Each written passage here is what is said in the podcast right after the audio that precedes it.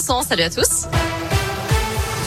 À la une des barrages filtrants, des opérations escargots et des blocages. Plusieurs opérations ont eu lieu un peu partout en France aujourd'hui pour protester contre la hausse des prix du carburant.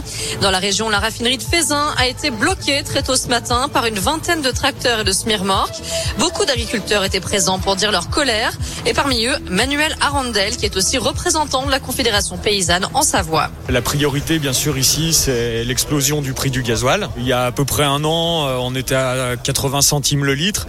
Là, il y a une dizaine de jours, euh, j'ai demandé une livraison à 1,98 TTC. Donc euh, voilà, à côté de ça, c'est pas que le gasoil, tout a augmenté. Toutes les matières premières euh, pour alimenter le bétail, les fournitures, il n'y a pas que le gasoil, tout suit le gasoil, hein, les pneus. Les aides, il y a un moment, on n'aimerait pas vivre d'aide, quoi. On aimerait bien vivre de notre travail avec un, un prix qui soit acceptable pour les producteurs de céréales et acceptable pour aussi les élevages qui vont acheter les céréales, les derrière. céréales derrière. La raffinerie de Fézin toujours sous tension. Les négociations sont en cours. Le préfet est sur place et demande aux manifestants de lever le camp, ce qu'ils refusent pour le moment. Les CRS sont mobilisés. Trois policiers blessés lors d'un contrôle routier jeudi à Dessine. Un automobiliste qui a tenté de fuir les agents a redémarré brutalement, blessant à la main un premier policier. Il a ensuite abandonné son véhicule et pris la fuite à pied avant d'être rattrapé par les forces de l'ordre. Il a blessé deux policiers au moment de son interpellation. Durant sa garde à vue, il a reconnu avoir consommé des stupéfiants avant de prendre le volant d'une voiture qui n'était pas à lui. Il aurait trouvé les clés et dormait depuis trois jours dedans sans savoir qu'elle avait été déclarée volée. Il doit être jugé aujourd'hui. Du nouveau dans le protocole sanitaire lié au Covid, à partir d'aujourd'hui, c'est la fin de la période d'isolement pour les cas contacts, même si vous n'êtes pas vacciné, ça concerne tout le monde. Les collégiens et lycéens pourront donc rester en classe. Il faudra tout de même faire deux tests, euh, deux jours après avoir été prévenu, un test pardon, deux jours après avoir été prévenu et s'isoler si le résultat est positif.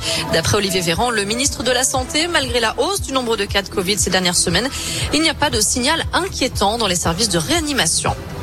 À l'étranger, un crime de guerre majeur à Mariupol. Réaction de l'Union européenne aujourd'hui.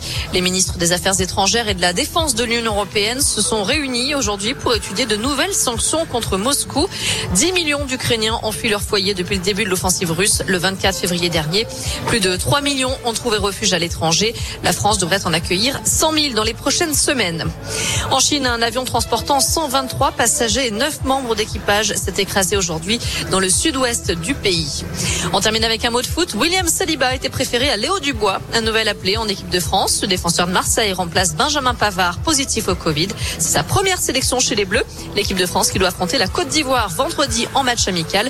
Deuxième rencontre le 29 mars prochain face à l'Afrique du Sud. Merci beaucoup Noémie, direction radioscoop.com avec la question du jour. On parle du prix des carburants. Le gouvernement doit-il aider davantage les professionnels? Eh bien, vous répondez oui à 75%.